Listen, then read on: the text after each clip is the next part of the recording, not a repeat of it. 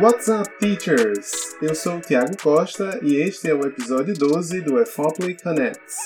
Para nossa conversa de hoje sobre a história do ensino da língua inglesa no Brasil, trouxemos dois colaboradores do programa EFOPLY, os professores da Universidade Federal de Sergipe, Elaine Santos e Rodrigo Belfort. Olá, professores, tudo bem com vocês? Professor Elaine, professor Rodrigo. É uma enorme satisfação recebê-los aqui no nosso podcast. Espero que esteja tudo bem com vocês aí em Sergipe. Sejam muito bem-vindos. Tiago, eu agradeço imensamente o convite. Eu tenho um carinho muito grande pela Universidade Federal da Paraíba e um carinho muito grande pelo EFOPLE. Já tive várias edições e eu considero já uma parte até da minha casa. Então é com muita satisfação que eu estou aqui hoje com vocês para falar um pouco sobre a história do ensino do inglês. Boa noite, Tiago, equipe querida do EFOPLE, professores e professoras de inglês que estão nos ouvindo. Para mim é uma alegria enorme estar aqui. O EFOPLE é um programa que eu estou sempre colaborando, que eu gosto demais. Já tive a oportunidade de ir assistir o app mais de uma vez, sempre foi incrível. Então, estar tá aqui nesse podcast com vocês é muito bom, é muito feliz para mim. Ok, muito obrigado. Então vamos para a nossa primeira pergunta. Elaine Rodrigo, qual a importância de se conhecer a história do ensino da língua inglesa? Bem, Tiago, é, eu sempre começo, né, quando alguém me faz essa pergunta, destacando a importância de um posicionamento mais crítico em relação à nossa profissão. Estamos em um momento onde o profissional especialista ele é colocado em evidência. Então, muitas vezes a gente consegue falar sobre um tópico específico e parece, né, para quem está nos ouvindo, que tudo se começou e terminou naquele mesmo momento, naquele mesmo período. Hoje em dia, muitas pesquisas são feitas na linguística aplicada e a gente percebe que as pessoas que estão envolvidas nessas pesquisas, elas desconhecem um pouco da trajetória do ensino de inglês, não referente a, apenas à história de métodos, mas de como ele se institucionalizou, como foi que ele conquistou um espaço. Então é importante que o profissional de letras ele tenha o conhecimento de outras áreas além da linguística aplicada, que a gente já tem o reconhecimento da importância né, de sermos é, conhecedores e que possamos participar de eventos voltados para a linguística aplicada, e que a gente possa se sentir preparado para discussões mais aprofundadas, conhecendo e compreendendo o modo pelo qual, no passado, algumas situações educacionais, no nosso caso, referente à língua inglesa, elas aconteceram. E por aí a gente possa compreender o porquê ou não da manutenção de vários procedimentos educacionais que a gente tem, inclusive, nos dias de hoje. É, eu acho que falou muito bem, né? O conhecimento da história do ensino da língua inglesa, ela dá ao profissional a noção do lugar que ele ocupa hoje, né? O que, que foi trilhado ao longo desse tempo, que movimentos deram a inglês o status que ele ocupa hoje, que técnicas, metodologias, abordagens foram desenvolvidas e caíram em desuso ou não, que políticas públicas já nortearam o ensino de língua inglesa no Brasil, para que a gente possa ter uma compreensão dos processos que obtiveram sucesso e dos erros também, para que a gente não caia uh, e cometa novamente esses erros. Então, acho que a gente estuda o passado pensando no presente e imaginando como é que vai ser o futuro, né? É uma grande construção e é, é muito importante para o professor de língua conhecer esse histórico também. Exatamente, eu acho que é uma, às vezes é uma, um, um assunto, um tópico, né, que nem todo mundo para para pensar, né, eu acho que não é nem questão de não ter interesse, muita gente tem até o interesse, né, sobre essa história da língua inglesa, principalmente, né, nós professores de inglês, e às vezes a pessoa nem tem o tempinho de ir lá pesquisar, então é muito interessante essa, essa, essas pesquisas que vocês fazem, né, esse trabalho, porque eu acho que essa, essa divulgação da história da língua é, é relevante demais para quem está ensinando, se formando né, nessa, nesse ensino de língua inglesa. Muito bem. E quais seriam esses aspectos, os momentos que vocês destacariam como importantes na história do ensino do inglês? Bem, quando a gente fala sobre né, o ensino de inglês, a gente pode se remeter a uma pergunta, né? Quando foi que ele começou a ser realmente colocado em prática no Brasil? Então, para isso, né, eu fiz uma pesquisa no meu mestrado sobre a institucionalização do ensino de línguas vivas no Brasil, mais especificamente no ensino de inglês. Se a gente for pensar né, sobre como foi que esse ensino ele começou, ele chegou ao Brasil, a gente percebe que lá no século, desde o século XVI, né, já se falava de ensino de línguas, mas a língua preponderante era o latim, né, uma língua morta, uma língua que era uma língua de acesso, era uma língua, na realidade, de ginástica intelectual. Né? Você estudava o latim quando você queria ter um espaço maior na sociedade, quando você sabia que o seu filho poderia ocupar um cargo. E naquele momento o que importava mesmo, né, quando você chega até o século XVIII, é saber ler, escrever e contar, que é a, a trilogia tão destacada por Ebrar. E assim foi se passando o ensino em Portugal e na sua colônia né, brasileira aqui no Brasil. O que, que acontece? Para ler, escrever e contar, você bastava aprender um pouco da língua portuguesa. Então, quando o Portugal ele tentou né, tomar mais conta do, do Brasil, né, quando ele veio para o Brasil lá em 1808, né, quando a família real veio para o Brasil com a ajuda da Inglaterra, a gente percebe que já havia um ensino de línguas ainda muito de uma forma muito, muito incipiente, mas já se ensinava principalmente o francês nas aulas de artilharia, como era comum. Com a vinda da família real, e com isso o inglês começou a ser mais ouvido, né? O inglês começou a ser mais falado por conta dos comerciantes que aqui se instauraram. Houve a necessidade de se investir um pouco nesse ensino. Então, a partir de então, uma finalidade de ensino começou a ser colocada em prática.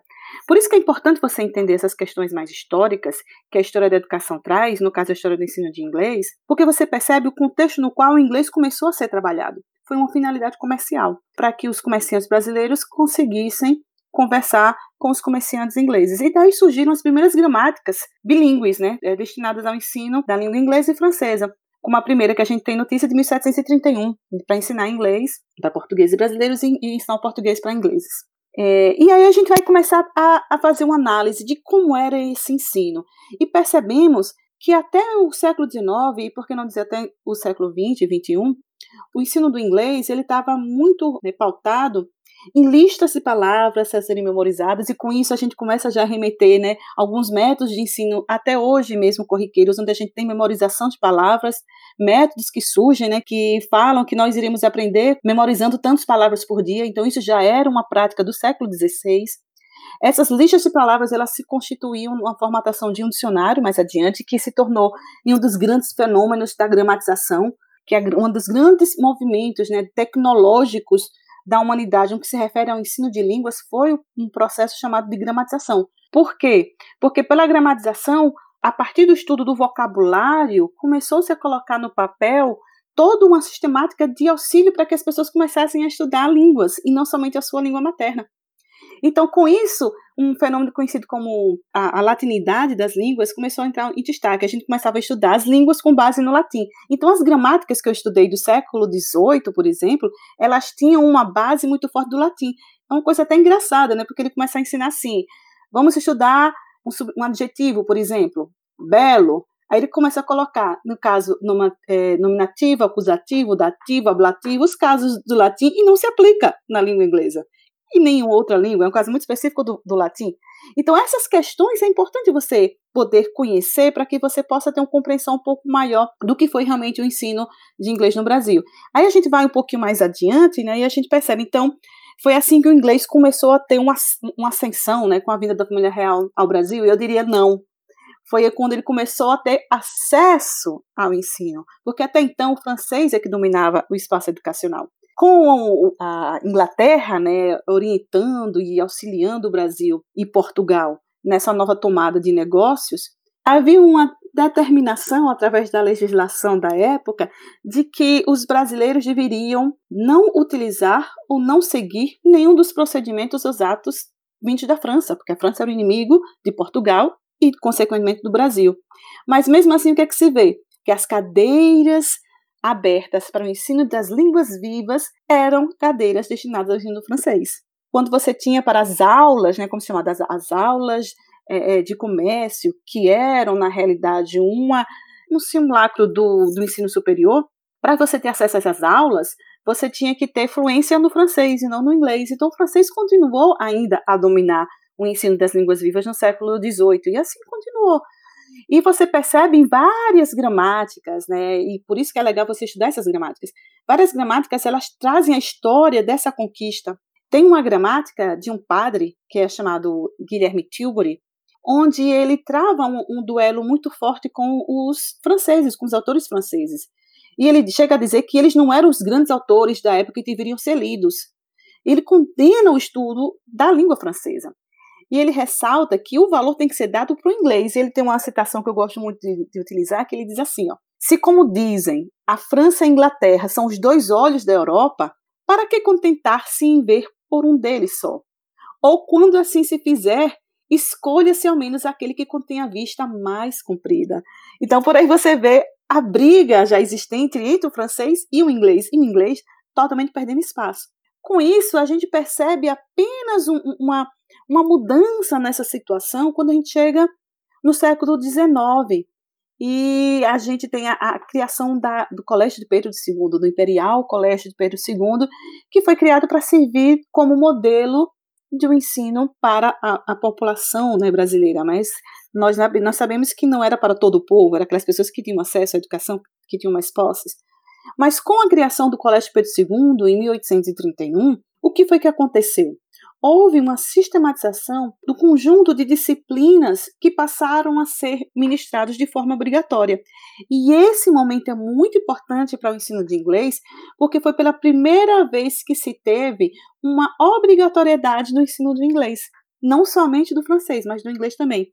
E o inglês, logicamente, né, como será de se esperar, ainda era desprivilegiado em relação ao francês, porque aprender francês no século XVIII significava falar a língua de Luís XIV. Não só do século XVIII, século XVIII e XIX também. Significava que você podia participar dos, dos saraus, a moda da França, que você podia participar dos bailes que eram colocados para aquela nobreza da época, significava que você tinha uma cultura. E a, o, o, inglês, né, associado ainda à Inglaterra, ele estava muito associado com a questão de, dos mercantes, é a língua do misticismo, não é uma língua que mereça tanto crédito, tanto valorização. Foi nesse contexto que o inglês tentou fincar seu terreno, principalmente a partir do século XIX, onde ele se pegou à sua finalidade comercial. Nós precisamos investir no ensino de inglês para que os, o, o, comércio que está se intensificando entre o Brasil e a Inglaterra ele possa ser frutífero com uma comunicação mais eficiente dos dois lados. E a gente vai acompanhando o ensino voltado para essa finalidade comercial nas gramáticas, que foi a minha pesquisa de mestrado, e continuei com o doutorado, mas no século XIX, e a gente percebe que essas gramáticas elas ainda seguiam desde o século XVI a mesma estruturação. No século XIX, né, já no Pedro II, você tem uma inserção de gramáticas mais intuitivas, você vê uma defesa de elementos mais intuitivos, já que a, a cada um período de dois, três, quatro, cinco anos, você tinha decretos lançados, e esses decretos, é, eles traziam novas reformulações para um programa de ensino do Pedro II, que teoricamente deveria seguir, ser seguido em todo o Brasil. E quando você já está mais próximo do fim do século XIX, lá para 1890, você vê que a palavra intuitiva e práticas intuitivas ela começa a ganhar mais força. Isso é, é bem interessante, por quê? Porque você percebe que falar sobre é, métodos mais indutivos, que não foquem somente na gramática, já estava em discussão mesmo antes do século XXI, onde ele ganhou mais poder, ou do século XX. Então, é, essa, essa cronologia é importante a gente ter em mente. E principalmente quando você chega no, no século XX e você se dá de cara com a escola nova, né, os, os escolanovistas, né, os pioneiros da educação onde eles escreveram um, um manifesto colocando todas as diretrizes que deveriam ser seguidas no Brasil para que finalmente o Brasil tivesse é, alguns procedimentos e alguns parâmetros que pudessem auxiliar professores e alunos a terem um, uma educação de qualidade. Quando a gente começa a investigar esses textos de Fernando Azevedo, por exemplo, a gente vê que um verdadeiro mito fundacional foi criado no qual o, Azevedo coloca que o século XVIII, por exemplo, foi um hiato na história educacional, que não merece ser estudado porque nada de interessante aconteceu. E que no século XIX, alguma coisa foi sim produzida em relação ao Colégio Pedro II, mas nada comparado ao que se estava produzindo a partir de então, da década de 1920 e diante. E isso foi muito importante, é legal a gente ter esse conhecimento, porque no século XX até mais ou menos a década de 70, 80, muito pouco havia sido pesquisado sobre o ensino de línguas no século XVIII e no século XIX, como consequência dessa trajetória e dessa história que foi contada por Fernando Azevedo e pelos outros escolanovistas. E a gente percebe que a realidade não foi bem essa, Porque a institucionalização do ensino de línguas aconteceu nos séculos XVIII e XIX, principalmente no século XIX com a vida da família real. A gente não pode, então, apagar. E também isso é uma mentira quando a gente percebe que as a, o dia do professor, que a gente celebra, no né, dia 15 de outubro, ele foi um reflexo de uma lei que foi lançada em 1827, em que, a partir de então, em todas as vilas e lugarejos deveria é, ser colocada uma escola para meninos e meninas. Ou seja, uma data tão celebrada dos professores, ela teve uma origem no século XIX, antes mesmo da criação do Colégio Pedro II. Mas esse conhecimento, esse entendimento, a gente só vai ter se a gente fizer um estudo mais voltado para a história do ensino das línguas. E é o que o Rodrigo vai continuar agora falando sobre a década de 30 e 40, principalmente do século XX, que trouxe grandes é, modificações e importâncias para a consolidação do inglês como língua realmente de acesso ao, a uma carreira profissional. Então, muito bem contextualizado pela professora Elaine, séculos 18 e 19, todo esse histórico do ensino de inglês. E eu tenho uma pesquisa mais do século 20, né? Um pouco do que ela já falou, que no final do século XIX já começava a se questionar uma metodologia mais intuitiva, uma forma mais natural de se trabalhar isso, e a gente casa com a criação do método direto, que é do final do século XIX, muito embora ele tenha chegado no Brasil apenas no século XX, na década de 1930. E é importante a gente situar que 1930 e 1940 são décadas que historicamente englobaram muitas coisas. Então a gente tem a Era Vargas, a gente tem o movimento da Escola Nova, a gente tem a Segunda Guerra Mundial, a gente tem a política da boa vizinhança dos Estados Unidos. E no contexto educacional, a gente tem reformas muito grandes que aconteceram no Brasil.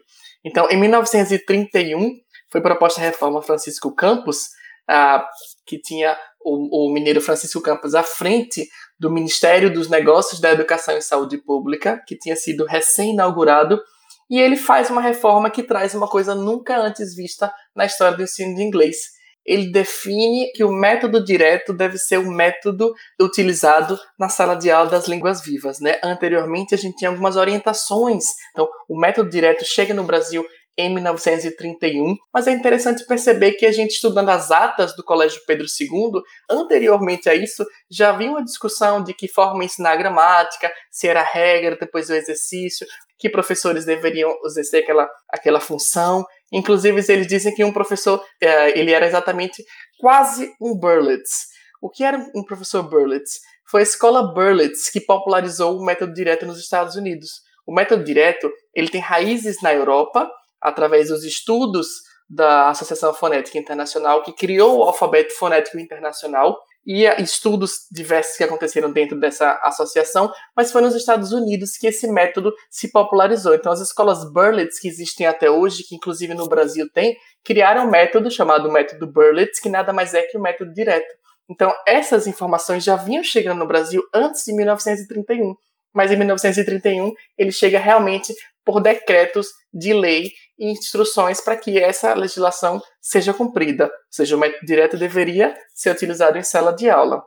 O interessante dessa legislação é que, mesmo determinando o método direto como método de eleição para o ensino das línguas vivas, ele não conseguia abrir mão de estruturas muito bem segmentadas na sociedade, que era a leitura dos clássicos literários, a tradução dos clássicos literários, que o método direto achava que não deveria ser trabalhado em sala de aula. Os defensores do método direto achavam que a literatura ela deveria ser lida por prazer, por fruição, e não em sala de aula. Quem trabalhava com a literatura e a tradução era o antigo método da gramática e tradução, que historicamente é anterior ao método direto, mas era muito difícil romper com essas tradições. Né? Então, a leitura dos cânones literários e a, a, possibilidade de traduzir essas obras era muito bem visto pela sociedade. Então, a própria legislação ela já é um pouco complicada de se entender porque ela determina um método, mas ela traz algumas características que são completamente contrárias àquele método. Né? E além disso, a gente tem outros problemas e outras uh, complicações para estabelecimento desse método, que é uma carga horária muito reduzida do ensino de inglês, que até hoje a gente tem, né, se a gente pensar nas nossas escolas, uma carência muito grande de professores que tinham condição de aplicar aquele método. Se a gente pensar que a reforma de 31 também definiu o ensino superior, até então a gente não tinha uma universidade que formasse professores para ensinar as línguas vivas. Né? Então a legislação ela é falha, a gente não tinha mão de obra, a quantidade de carga horária era muito pequena, o que fez essa, dessa legislação, embora muito inovadora, ser considerada uma lei morta por Valdir Chagas, que é um autor da época que publicou um livro chamado Didática Especial de Línguas Modernas. No entanto, é interessante apontar também que a análise dos livros dessa época de 30, 40, 50, elas mostram que existem alguns elementos do método direto já dentro do livro. Já havia uma abertura para a oralidade. Então, mesmo que não tendo sido colocado em prática, já havia uma tentativa de trazer a oralidade para o centro do ensino de língua estrangeira, que já é bastante coisa, né? Na época chamada de línguas vivas. E aí, de que forma esse inglês começa a crescer no contexto brasileiro? Então, eu falei que 30 e 40 foram épocas muito, muito importantes para muita coisa historicamente, né? O francês ainda era a língua prestigiada, como a Elaine colocou, mas o, o inglês ele ia lentamente começando a aumentar o seu lugar. E de que forma isso aconteceu? E aí a gente tem uma mudança no panorama do inglês que ele deixa de ser visto como a língua da Inglaterra, a língua da rainha, ele passa a ser visto como a língua dos Estados Unidos. É a língua de Tio Sam. E aí Tio Sam, com seu, em sua corrida imperialista e bélica por conta da Segunda Guerra Mundial, começa a aplicar na América Latina e no Brasil em especial, pela sua posição estrategicamente, geograficamente ela é muito importante, a política da boa vizinhança que nada mais era do que uma série de políticas, uma série de ações que visavam a solidariedade hemisférica. Então, buscavam uma amizade entre as Américas para unir essa todo o continente e a gente conseguir fazer com que esses países eles estivessem do lado dos Estados Unidos na Segunda Guerra. Então, a partir daí, o Brasil recebeu um fluxo enorme de visitantes. Eram professores, universitários, jornalistas, publicitários, artistas, militares, cientistas, diplomatas, empresários, foi um fluxo enorme de gente e havia também um intercâmbio de brasileiros que iam para os Estados Unidos. Então, eram várias frentes de atuação que essa política desenvolveu no Brasil. Então, além dessa, desse intercâmbio, havia ainda a circulação de revistas. Então, a gente tem a Reader's Digest, a gente tem uma revista chamada Em Guarda, que tinha o um subtítulo chamado Para a Defesa das Américas. A gente tinha o cinema estadunidense lotando as salas de cinema de brasileiros e vendendo o American Way of Life. Inclusive é interessante nessa, nesse ponto mencionar que o Walt Disney veio ao Brasil. Ele visitou o Brasil, ele foi ao Rio de Janeiro, há vídeos dele visitando o Brasil, e ele veio observar como parte dessa política da boa vizinhança, e a partir daí ele produziu um famoso personagem brasileiro que existe no universo do Walt Disney até hoje, que é o malandro papagaio carioca Zé Carioca. Né? Zé Carioca apareceu em dois filmes que são dessa época também, que em português a gente tem títulos de Você Já Foi à Bahia e Alô Amigos, que são produções com claro objetivo de fomentar a amizade entre as nações. Então você consegue ver, se você visualizar a amizade que é veiculada nos filmes entre Zé Carioca, o brasileiro, e o Pato Donald, que é o, o estadunidense. Então a gente vê uma tentativa de passar para a população que são nações amigas, que são nações que estão juntas, que devem crescer juntas. E aí isso é, isso é passado através do cinema e através de Walt Disney também. A rádio é uma outra coisa que tem forte apelo nessa época, né? A gente tem programas que são transmitidos diretamente de Nova York. Então o projeto era tão grande que nessa época o Brasil começou a receber inclusive gêneros alimentícios dos Estados Unidos. Então é dessa mesma época que chegou a Coca-Cola para o Brasil, por exemplo. E se a gente pensar nas propagandas da Coca-Cola, se a gente a, a, analisando as propagandas da Coca-Cola dessa época, que eu fiz isso na minha tese, a gente vê que além de vender o produto, vendia a ideia da união entre as Américas.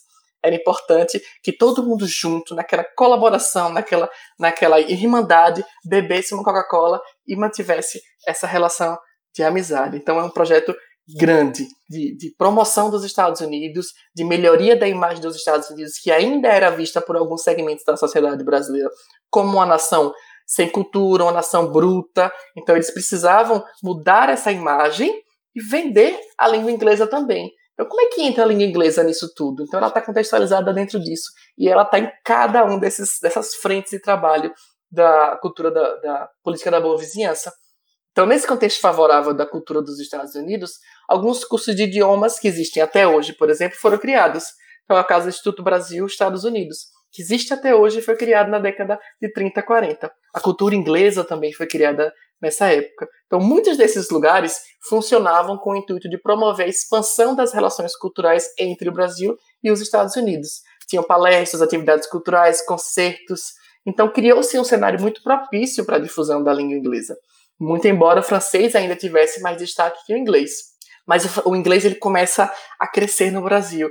Inclusive conta assim uma história que Carmen Miranda, ela depois de passar um tempo nos Estados Unidos, ela voltou ao Brasil e abriu um show no cassino da Urca, cumprimentando as pessoas em inglês, dando boa noite em inglês.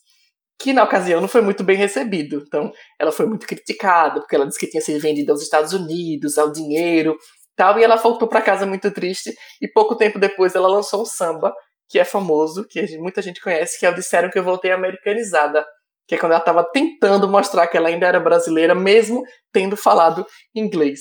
E aí o samba, ele é uma arte muito nacionalista, que criticava o uso dessas palavras em inglês. Então eles percebiam que o inglês estava entrando, estava sendo disseminado, estava se tornando comum, né? A influência dos Estados Unidos era bem grande, então todo mundo estava cedendo de alguma forma, e o samba ele é contrário de alguma forma. Então existem sambas muito importantes nessa época. Por exemplo, Noel Rosa escreveu Não Tem Tradução, que é um samba em que ele vai falando dessas palavras em inglês que vão sendo incorporadas ao português, e uma, e uma música que é muito famosa também, mas que ficou mais famosa na voz dos Novos Baianos, que é Brasil Pandeiro. Brasil Pandeiro é da década de 40, foi feita por Assis Valente.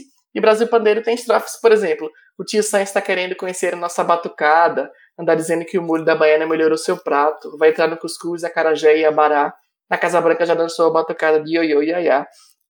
Então, muita coisa aconteceu nessa época, uma época fervor muito grande e que o inglês começa a chegar próximo do francês. Então, na reforma seguinte, a reforma de Capanema, a gente consegue ver que o inglês, embora ainda atrás do francês, mas ele já consegue quase equiparar a carga horária do, de estudo. Né? Então, é interessante a gente ver como toda essa, essa abordagem cultural, científica, ela consegue influenciar o crescimento do inglês. Então, muita coisa aconteceu nessa época, e mesmo frente a esses embates de americanistas, anti-americanistas, o samba sendo anti-americanista, a população, de uma forma geral, indo para os cinemas, lotando cinemas e sendo americanista, o inglês conseguiu crescer e ser ter o status que é até hoje. Então, não foi por, por nada, não foi construído de uma hora para outra, mas tem bastante coisa aí por trás dessa história do inglês aí. Nossa, uau, é uma, uma aula de história, né? Assim, realmente isso que. interessante como as pesquisas de vocês se complementam, né? Assim, um até um momento, depois o outro momento. É muito, muito interessante isso. Quanta coisa, quanta informação que eu nem fazia ideia, né? Assim, muito, muito legal essa, isso que vocês trouxeram aqui pra gente hoje. E qual, quais desses aspectos têm desdobramentos hoje? É, Tiago, assim, interessante que um dos, dos primeiros desdobramentos que eu poderia mencionar é o que você está colocando agora na sua fala. É a, a conscientização que a gente passa a ter como profissional de letras, como tudo está conectado, como nada começou no momento de hoje ou agora, a gente tem uma tendência a estudar, por exemplo, na história dos métodos, porque muita, muita gente pensa que a história do ensino de língua se resume a uma história de métodos, e a gente vem mostrar que não é só isso, né? Muito mais que isso. Mas muita gente pensa assim, ó, eu tenho gramática e tradução, começa, termina, média direto, começa, termina, comunicativo, começa, termina. E não é assim. Não há, não existe um começa aqui, termina ali. Né? Como eu tinha colocado anteriormente, no século XVI o Locke já falava em práticas intuitivas em detrimento do ensino puro e mecanicista da gramática. O que foi destacado né, na segunda metade do século XX por aquelas pessoas que defendiam a abordagem comunicativa. Aí você começa a pensar que foi uma produção totalmente da, da abordagem comunicativa. Não é é uma construção histórica. É você se apropriando de conhecimentos que foram antes divulgados e que agora fazem ou mais sentido ou novos sentidos em novas realidades. Aí você percebe, por exemplo, e eu coloco isso como desdobramento, quando você começa a discutir sobre conceitos mais atuais na relação de metodologia. E você fala, por exemplo, de um pós-método. Aí as pessoas, elas pegam essa ideia do pós-método e pensam que o pós-método serve para que você possa fazer o que você acredita que funciona baseado na sua percepção. E não é só isso. Essa percepção ela está baseada no estudo teórico, no conhecimento que você tem do que funciona, do que funcionou, do que funciona nessa, naquela situação. E com esse conhecimento é que você pode teorizar da sua prática e praticar da sua teoria. Então, esses estudos comparativos e que são grande de valia para os pesquisadores, ele só pode existir se você sair dessa sua bolha de uma comparação de duas coisas que são totalmente afins. Ah, vou fazer um estudo comparativo, vou pegar uma gramática do professor X por uma gramática do professor Y, ambos contemporâneos. E a gente pode fazer estudos comparativos de gramáticas, como o que eu fiz no mestrado e no doutorado, onde eu percebo que existem traços das gramáticas que são hoje utilizadas no século XXI, inclusive no século XVI. Então a gente acaba destruindo essa história, conhecendo e destruindo essa história de que mitos fundacionais possam ser utilizados como verdades absolutas. Então, essa criticidade que a gente tanto fala hoje em dia, ela é muito mais reforçada quando a gente começa a ter um conhecimento mais amplo da importância de se conhecer o que foi dito hoje, o que foi dito ontem, né, para o que a gente faz nos dias de hoje, né? Eu acho que o Rodrigo talvez tenha até uma, uma, um pensamento parecido com o meu. Concordo, Laine. Acho que você colocou coisas bastante interessantes. Se a gente parar para pensar, acho que até hoje a gente ainda debate o ensino de gramática da língua inglesa, né? Como ensinar de forma contextualizada, intuitiva, sem decoreba, de que forma ele é aprendido na escola, de que forma esses, esses alunos que chegam na universidade, que vão ser futuros professores, eles se deparam e como é que eles enxergam esse ensino de gramática, né? Então a gente tava, a gente passou de um momento que não podia ensinar, porque o método direto não podia ensinar gramática e vinha de um método que ensinava tudo da gramática e a gente começa nessa discussão que já tinha lá nas atas do Pedro II há muito tempo, a gente está discutindo isso e a gente continua ainda debatendo isso, né? E a gente vive na era do pós-método e esses métodos passados eles deixaram contribuição para o ensino atual da língua, né? Isso é importante a gente também conhecer de que forma a gente conseguiu construir tudo isso ao longo do tempo. E eu acho também que a compreensão do que se passou nos anos de 30, 40, toda essa questão da política da boa vizinhança dos Estados Unidos, americanismo, anti-americanismo e as, as opiniões diferentes, elas nos impulsionam a ter uma visão mais decolonial do ensino de língua na atualidade. Eu acho que esse conhecimento nos dá um embasamento maior para que a gente possa ter práticas dessa forma. Muito bem. É uma pena a gente não poder ficar aqui conversando, conversando, conversando, né? A gente precisa chegar a terminar a entrevista, né? Mas antes de finalizar esse nosso bate-papo, eu gostaria muito de agradecer né, a disponibilidade de vocês em participar do nosso podcast. E muito obrigado pela colaboração sempre com o EFOP, né? Assim, a gente recebe vocês com muita gratidão. E agora esse momento final, eu deixo um espaço para que vocês indiquem leituras, caso os nossos ouvintes queiram se aprofundar mais nesse assunto, né, sobre essa história do ensino da língua inglesa, ou então algum material que a gente possa disponibilizar em nosso site oficial. Fiquem bem à vontade. Tiago, foi um prazer estar aqui com vocês. É sempre é bom falar sobre o ensino da língua inglesa. Sempre é bom estar discutindo, né, e comparando nossos trabalhos, né? Os trabalhos realmente se complementam e muitos outros trabalhos se complementam. E a gente acaba não tendo a oportunidade de entrar em contato com as outras pesquisas que são feitas diariamente. É, então, agradeço imensamente esse convite. Estou muito feliz em poder contribuir um pouco com essa discussão. E eu gostaria de indicar, e eu até vou repassar para você depois, para que você possa colocar no site, os links para a, a minha tese de, de, doutorado, que eu falo sobre o ensino de inglês no século XIX. Vou colocar também a da minha, o meu, a minha dissertação de mestrado, onde eu faço um paralelo sobre a institucionalização do ensino de inglês no século XVIII. Também tem a, a tese do Luiz Eduardo Oliveira, da UFS, que é um dos, um dos pesquisadores, acredito que hoje no Brasil, ele é mais atuante, é um dos mais atuantes nesse, nesse, nessa questão de história do ensino das línguas no Brasil. Espero que esse material possa ajudar é, vocês na pesquisa em relação ao ensino da história das línguas no Brasil. É sempre uma satisfação trabalhar, ajudar o EFOPLE, trabalhar junto com o EFOPLE, porque eu gosto muito do programa, como eu já falei. Então, estou muito feliz com esse convite, né? É uma pena que a gente não pode, como o Thiago falou, ficar conversando por horas e horas, mas a gente tem muita conversa pela frente. Mas quem quiser saber um pouquinho mais, como a Elaine falou, vou disponibilizar minha tese também, em que eu trabalhei essa questão do americanismo e, o anti-americanismo, esse duelo e a língua inglesa no meio, de que forma isso ah, impactou na língua inglesa como é que a língua inglesa era ensinada, como é que os livros traziam essa questão da língua inglesa, do método direto, tanto no ensino secundário quanto no ensino comercial também, que a primeira referência ao método direto é no ensino comercial, não no ensino secundário. Então, além disso, tudo isso está na minha tese, professor Luiz Eduardo também tem um livro que é muito importante, chamado A Historiografia Brasileira da Literatura Inglesa, uma história do ensino de inglês no Brasil, de 1809 a 1951, que é um, um espaço bastante grande, então ele cobre esse espaço de uma forma muito bem feita. Né? E eu queria deixar também algumas dicas diferentes. É, não sei se vocês já assistiram os filmes de Walt Disney que eu falei, você já foi à Bahia, alô amigos, se vocês conhecem os sambas que eu mencionei, tanto o Brasil Pandeiro, como disseram que eu, que eu voltei americanizado. Então, acho que são, são coisas interessantes para a gente conhecer um pouquinho mais dessa época e de que forma a língua inglesa estava é, no Brasil. Muito obrigado por ouvir o EFOPLE Connects. Compartilhe com seus amigos ou colegas de trabalho os assuntos discutidos, as reflexões feitas. A cada 15 dias, um novo episódio disponível para você no seu aplicativo preferido. Quer saber mais sobre o EFOPLE? Que tal visitar nosso canal no YouTube www.youtube.com.br Grande abraço, eu sou o Thiago Costa, até o nosso próximo encontro. See ya!